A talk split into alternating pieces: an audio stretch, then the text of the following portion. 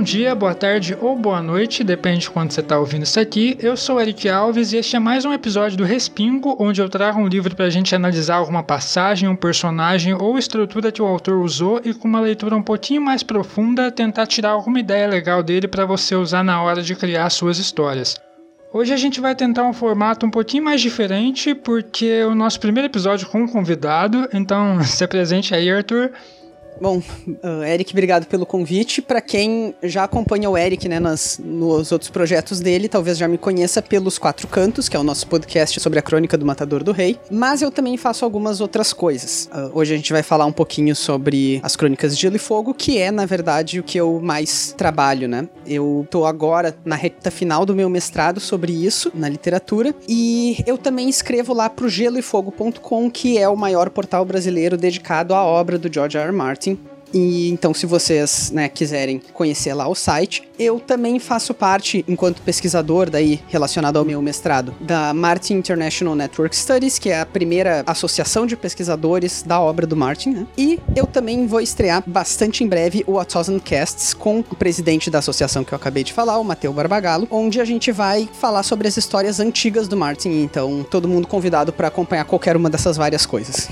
Então, depois dessa carteirada aí, não tinha outra pessoa mais indicada para falar de, das crônicas do Gelo e Fogo aqui do que o Arthur. E é basicamente sobre isso que a gente vai falar hoje e tentar tirar uma dica dele, de como ele narra, para a gente poder ajudar você a escrever a sua história. Só dando uma recapitulada aqui, as crônicas de Gelo e Fogo, como foi traduzida aqui para o Brasil, foi publicada originalmente pela editora Bantam Spectra em 1996, mas, se eu não estiver falando nada errado, ele começou a ser idealizada em 1991. E basicamente você conhece a série de livros, tanto pela adaptação dela pela HBO, ou quanto pelos cinco livros que foram lançados aqui. E o que a gente vai trazer um pouco do Game of Thrones hoje, eu vou falar Game of Thrones para não ficar repetindo as crônicas de Gelo e Fogo toda hora, mas é o o jeito que o Martin narra a história dele. Eu tentei evitar um pouco trazer essa discussão sobre construção de mundo fantástico, pois acho que todo mundo já fala isso dele, e deixar o Arthur dar essa aula para vocês. E uma coisa que eu lembro muito que me marcou quando eu comecei a escutar podcast sobre escrita foi um dos episódios do podcast Os Doze Trabalhos do Escritor, do AJ Oliveira, onde ele tem como convidado o Leonel Caldela e eles falam um pouco sobre essa criação de mundos e ele usando como exemplo Game of Thrones, ele fala que o Westeros é um personagem em si sozinho. Você poderia matar todo mundo que tem ali, que mesmo assim a, o sistema ali continuaria funcionando, ainda teria uma uma história, ainda teria uh, os outros vindo da muralha e tal, mas o que acabou sendo mais popular na hora de escrever, na hora de produzir entre os escritores, foi esse modo como o Martin narra pulando de personagem para personagem, vários pontos de vista ao mesmo tempo. E por isso que o Arthur está aqui, pela especialidade dele, ele vai falar um pouquinho mais sobre essa, essas formas de narração para gente. Isso. Uh, eu acho bem legal a colocação sobre o Westeros ser, de certa maneira, um personagem. E que tu, tu até deu o exemplo de que poderia todo mundo que tá ali morrer, né? Uh, de certa maneira, o Martin brinca um pouco com isso também, porque ele escreve outras histórias em Westeros em períodos temporais diferentes e vários temas são recorrentes, né? Então, se tu lê lá, por exemplo, as novelas do Dunk Egg, que se passam 90 anos antes, elas, ainda assim, os temas como cavalaria, uh, poder, né, essas coisas mais gerais de Westeros, elas se mantêm de alguma maneira ele já tem um universo todo estruturado ali. Uhum. Bem, então vamos falar um pouquinho sobre narradores, né? Que eu acho que é o, o, nosso foco aqui e um pouquinho da dica que a gente vai chegar lá no final do nosso argumento. Eu vou começar do mais simples, né? Uh, que é o seguinte: qual é o tipo de narrador das crônicas de Gelo e Fogo? porque, como o Eric bem disse, ela muda a partir de pontos de vista. Mas quem tá narrando pra gente não é o personagem, né? A gente não tem uma, narração, uma narrativa em primeira pessoa, como no caso da Crônica do Matador do Rei, por exemplo, em que boa parte do livro é narrado em primeira pessoa, não todo. Né? Aqui o nosso narrador ele tá em terceira pessoa e ele não faz parte da história, mas ele tá restrito ao ponto de vista de determinados personagens. Quando tu abre o livro lá, vai ter o nome de um personagem, aquele é o capítulo dele, e o narrador só vai te dizer as coisas que aquele personagem sabe. Seria mais ou menos é, o contrário daquele narrador clássico em terceira pessoa, que é um narrador onisciente, que ele já vai te dando dicas do que vai acontecer e tal. Exatamente. Um, um bom exemplo que eu tinha notado aqui do que é um narrador em terceira pessoa onisciente é o nosso escritor de língua portuguesa, né? O José Saramago, que os livros dele soam muito como um contador de histórias, como alguém que tá se endereçando ao leitor de alguma maneira, porque ele fala diretamente, né, com o leitor, mas ainda assim ele é um narrador fora daquilo tudo. Aqui no Martin, não. O narrador não te direciona direciona de maneira direta, mas ele faz isso de maneira indireta. Um bom exemplo do que, do que eu quero dizer com essa limitação dos personagens, é, eu posso dar spoiler mesmo? Claro. Tá. Uh, no final do segundo livro, né, no, durante o segundo livro, na verdade, A Fúria dos Reis, a gente sabe que o Bran e o irmãozinho dele, o Rickon, são dados como mortos, né, pelo uma farsa lá do Theon Greyjoy e tal. A partir do, do livro seguinte, a gente continua acompanhando o Bran, e ele, evidentemente, sabe que ele não tá morto. Mas a gente vai, no terceiro livro, ler a mãe dele descobrindo que ele morreu, a gente, é no segundo livro ainda, a gente vai ler ela descobrindo que ele morreu, a gente vai ler os irmãos dele descobrindo que ele morreu, e a gente tem vários momentos de luto e tal, porque justamente o Martin tá respeitando isso, né? Ele tá respeitando o fato de que aqueles personagens não sabem, eles não, não leram a mesma coisa que nem o leitor, né? E em momento nenhum o narrador diz assim, mas o que Sansa não sabia era que o seu irmão estava vivo. Então isso é, acho que isso é um exemplo bem concreto, né, do que eu quis dizer com essa limitação dos pontos de vista. Uh, mas eu falei para vocês agora, um pouquinho antes, que os narradores do Martin, eles não nos guiam diretamente, mas eles nos guiam indiretamente. O que, que isso significa? Mesmo que o narrador esteja preso na cabeça daquele personagem, é ele que tá te contando a história, é ele que faz escolhas, né? Então, por exemplo, a escolha de quais personagens vão estar focalizados em cada livro, isso faz uma baita diferença. A gente tem o Theon Greyjoy, que eu mencionei agora há pouco, como um dos personagens que tem seus capítulos no segundo livro.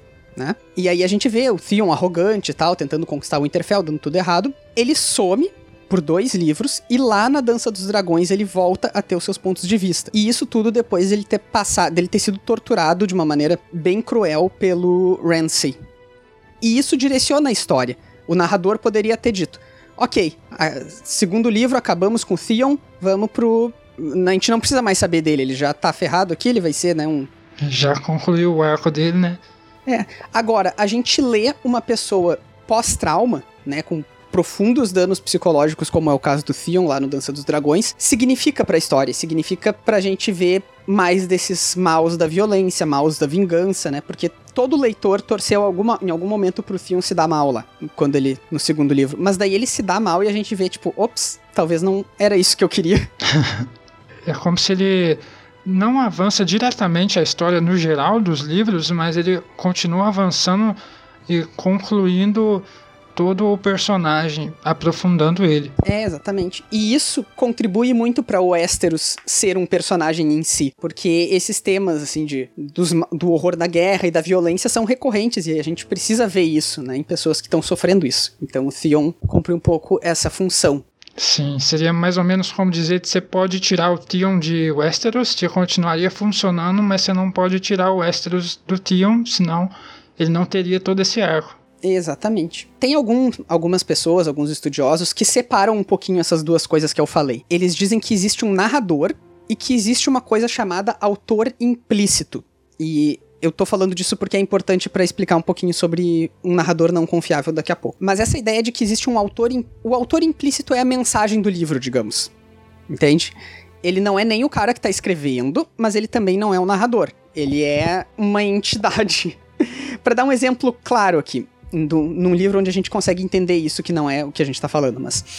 Se vocês forem ler Lolita, por exemplo, Lolita, o nosso narrador é o Humpert Humpert, que é um pedófilo horrível. Mas o livro não é uma apologia à pedofilia, evidentemente. O livro é uma denúncia, entre muitas coisas, ele é uma denúncia da pedofilia. Né? Então, quem é que tá fazendo essa denúncia? Não é o narrador, o autor implícito, porque o Nabokov também não, entende? Ele não se, não se apresenta ali e tal, mas é, é quem escreveu o texto. É, exatamente. Ele é uma espécie de ironia, né, que paira sobre o texto. Bem, então sobre essa ideia de um autor implícito, por exemplo, é, recai isso que eu falei agora há pouco da escolha de quais personagens vão estar tá e tal. Eu acho que tem um problema nessa ideia de autor implícito, e eu já explico por quê, que tem a ver com a ideia de confiabilidade do narrador. Vocês devem ter ouvido muito por aí nessa essa ideia de que, ah, esse aqui é um narrador que não é confiável, esse aqui é um narrador que é confiável, não acredita no que ele diz ou acredita no que ele diz. Um, existe a, a, primeira, a definição mais clássica de o que é um narrador não confiável depende dessa ideia de autor implícito. Ela diz, como no caso lá de Lolita, que um narrador ele não é confiável quando ele discorda do autor implícito. Ou seja, quando tu consegue ver que aquele narrador ele não tá corroborando com os valores da história, uma espécie de grande ironia. Não sei se é o caso de algum narrador não confiável do Martin aqui, e eu acho que a gente consegue demonstrar isso. E já mostro por quê. Mas a nossa segunda e a definição contrária de o que é um narrador não confiável, ela tá no leitor. Ela tá focada no fato de que se o leitor não confia naquele narrador, então aquele narrador não é confiável. Bom, spoiler, nenhuma dessas duas coisas faz sentido. Primeiro, porque se o narrador na, na, primeira definição, se o narrador não, não combina com o autor implícito, onde no texto a gente vai conseguir descobrir quem é o autor implícito, onde é que ele está sendo irônico, né? A gente precisa de quem? Do leitor a gente precisa do leitor e do contexto no qual o leitor está vivendo, né? A gente lê Edgar Allan Poe hoje e chamar um narrador de confiável ou não é muito diferente da gente fazer isso lá nos, no século XIX, né? Então, e a, o contrário também é verdade. Não adianta nada o leitor querer muito que aquele narrador seja não confiável, sei lá, nas Crônicas de Gelo e Fogo eu digo, ah, o Theon é um idiota, então ele não é confiável porque eu não gosto dele. Não, é assim que funciona, a gente precisa do texto, né? E você precisa usar até outros personagens ali para você poder elaborar essa tese se você confia, se ele é confiável ou não. Exatamente. Isso pode estar tá um pouquinho complicado, eu vou dar um exemplo bem concreto pra gente, uh, nas Crônicas de Gelo e Fogo, pra gente analisar. O primeiro livro começa com um grande mistério, né? Logo depois, nos primeiros capítulos, assim, que é a morte do John Arryn, que era então mão do rei Robert o, Ned Stark vai lá investigar e tal. E ele acaba descobrindo várias coisas. Entre elas que os filhos do Robert são. Não, não são filhos do Robert, né? Que a Cersei e o Jaime são um casal incestuoso. Enfim, o Eddard descobre várias coisas horríveis sobre os Lannisters. Mas tem uma coisa que ele nunca descobre: que é. Foram eles mesmos que mataram o John Arryn? E o Ned assume que sim, ele confronta a Cersei sobre isso. A Cersei diz, tipo, tá, eu fiz várias coisas, mas essa não. E ele ignora. Depois, vários livros depois, a gente tem gente, tipo o Tyrion, tipo o Stannis, tipo a Catelyn, a Sansa, assumindo que foram os Lannisters que mataram o John Arryn, certo? Uhum. E o nosso narrador não nos avisa de nada. Ele só nos bota isso na boca de outros personagens e se, tu, se o leitor parar para pensar, ele vai ver que não faz sentido os Lannisters terem matado o John Arryn dois livros depois, né, no final do terceiro livro, a gente descobre que quem matou o John foi a esposa dele, a Liza Arryn, uh, sob ordens do Mindinho, né, do Peter Baelish. O narrador não nos preparou para isso de maneira nenhuma, ele só seguiu a cabeça dos personagens. Então será que dá pra gente dizer que esse narrador é confiável? Eu diria que não. Tem um caso muito famoso que é o caso do, do unkiss, ou do não beijo da Sansa. Só que esse caso ele é um pouquinho mais complicado porque a gente não sabe onde é que ele vai dar. Mas a Sansa, no final do segundo livro, ela tem um quase beijo com o cão de caça, né? Com o Sandor. Uhum. E ok, a, o único problema é que no terceiro e no quarto livro, ela se lembra deles terem se beijado naquele momento. Isso nunca aconteceu. Então, esse narrador que tá nos contando as memórias da Sansa, ele é confiável? Não. Agora, o porquê, nesse caso, a gente precisa ainda dos próximos livros. Mas era isso sobre essa parte complicada aí de narradores. É como se o narrador, o narrador estivesse sujeito aos mesmos defeitos de, do personagem, tanto de uhum. memória quanto de idealização. Exatamente. O jeito que a gente consegue cravar um narrador como não confiável é quando a gente descobre inconsistências nele, como é o caso, né, desse, desse da Sansa, ou do caso do John Arryn, etc. Sim. E acho que isso é uma análise muito mais profunda para você ter do livro e da série e tal, que eu acabo vendo a influência que ele causou, tanto nos escritores novos de fantasia, foi só a grandiosidade do mundo e tal, e dessa mania de pular de personagem para personagem como se guiar assim uma história fosse mais fácil. Não tem toda essa discussão. O Martin ele fez isso junto com uma outra pessoa muito influente que é o Robert Jordan, né? Os dois escrevendo nos anos 90 uh, estipularam um pouco essa coisa de pular, de, de ter muitos personagens e pular de um para outro e tal. Sim. A diferença é que o Martin limita o narrador dele, né? Enquanto o Jordan, o narrador tá livre para ir pro personagem que ele quiser a hora que ele quiser. É algo, não sei, eu não, não consigo lembrar, faz tempo que eu assisti, mas eu acho que não se transpõe muito pra série, né? A, a, série, ela até faz isso de acompanhar vários núcleos ao mesmo tempo, mas não existe um narrador na TV, né? Então... É, é, você tá só consumindo aquilo passivamente. Uhum. Então acaba que o que guia a história não são, na verdade, são esses personagens e de personagem para personagem, mas é como eles veem as histórias, como eles veem, veem os fatos e como isso como isso vai influenciar diretamente para a história, certo? É, e essa ideia de quais personagens vão servir a quê, né, é o que guia a história. Como o Eric já tinha colocado a ideia de que o Westeros é um personagem, é porque existe uma história maior sendo contada, só que às vezes a gente precisa ir para lados que a gente não esperava. O Martin, ele diz que ele é um escritor jardineiro, não um escritor arquiteto, porque ele não planeja tudo antes pedaço por pedaço. Ele vai deixando as histórias crescerem e aí ele vai lapidando e moldando elas do jeito que ele quer que fique, né? Essa é uma metáfora que ele usa bastante. Sim, você falou das histórias irem pelos lados, porque basicamente você não necessariamente a história do que vai acontecer com o personagem vai seguir uma linha direta com a história uhum. principal. Igual você falou o exemplo do Tion aí. E para depois de toda essa aula, como que a gente consegue tirar alguma coisa do Martin, da escrita dele, para usar ativamente agora? Eu acho que o principal, né, de, de toda essa super tecnicidade sobre o que, que um narrador faz, o que, que ele não faz, o que, que ele é, o que, que ele não é, é a, a, grande lição aqui é para escritores: conheçam o narrador de vocês, decidam quem é o narrador de vocês, o que que ele sabe, o que que ele não sabe. Se ele vai mentir pro leitor de alguma maneira, por que que ele vai fazer isso, né? Qual é o efeito que vocês esperam que isso tenha lá na frente, ou que for. Então eu acho que que essa é a grande ideia sobre. Não adianta a gente querer botar mil personagens e o narrador pulando de um para outro se a gente não sabe o que a gente quer dizer com eles. Né? Sim, e essa mentira pro leitor tem que ter um propósito, não só para criar uma narrativa falsa, porque senão nem adiantava ele ler o livro. É, aquela história de era tudo um sonho do Bran. Pois é. Resumindo ainda mais, isso seria basicamente você definir um narrador, como você falou aí, e como esse narrador é diretamente ligado ao personagem, manter esse ponto de vista do personagem realmente para contar a história e não sei, talvez seguir a moral desse personagem é algo válido de se dizer.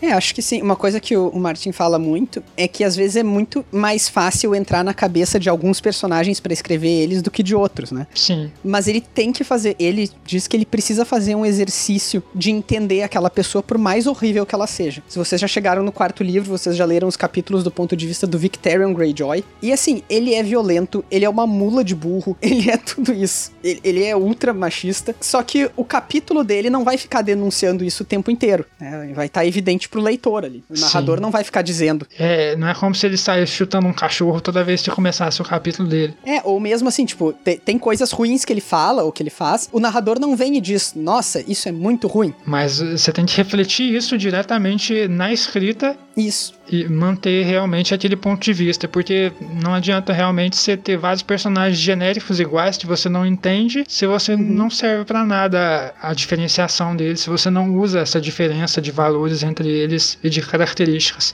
É, justamente. Então, basicamente, essas são as dicas do episódio de hoje, e eu tenho certeza de que lendo os cinco livros da série você vai conseguir tirar muito mais do que só essas dicas que eu trouxe pra gente discutir.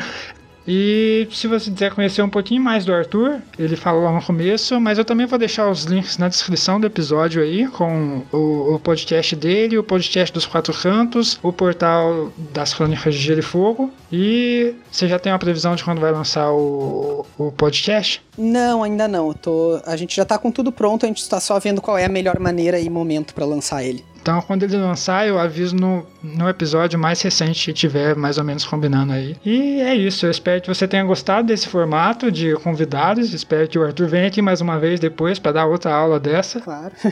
Como o gênero continua mais ou menos o mesmo, eu vou deixar a indicação do meu livro aí para vocês conferirem na descrição, que é o Hatla. É um livro de Dark Fantasy que, na verdade, tem um personagem principal só, mas se traz a história de Hatla, uma guerreira mercenária que tem a sua ordem destruída e tem que lidar com um mundo sem magia agora. Então vai conferir o link do e-book lá na Amazon que vai estar tá aí na descrição. Um outro recadinho rápido aqui, lá na editora Sem Tinta tá rolando uma seleção de contos para participar da antologia Artefatos Malditos. Eu sei que eu tinha falado no último episódio que era a última semana, semana, mas ela foi prorrogada até o dia 30 agora. Então, se você tem uma ideia para um conto, uma história de objetos amaldiçoados, olhe o link do edital aí na descrição e envia para participar. Então, se você gostou do episódio, ou se você já conhecia o trabalho do Arthur, deixa um comentário aí onde quer que você esteja ouvindo para a gente conhecer melhor, conversar sobre isso e também deixa uma sugestão de um livro aí para eu trazer nos próximos episódios. E a gente fica por aqui. Você quer dar alguma consideração final, Arthur? É, só agradecer bastante o convite. É sempre um prazer falar sobre as coisas que eu faço. é, eu te agradeço. Então, até mais. Até mais.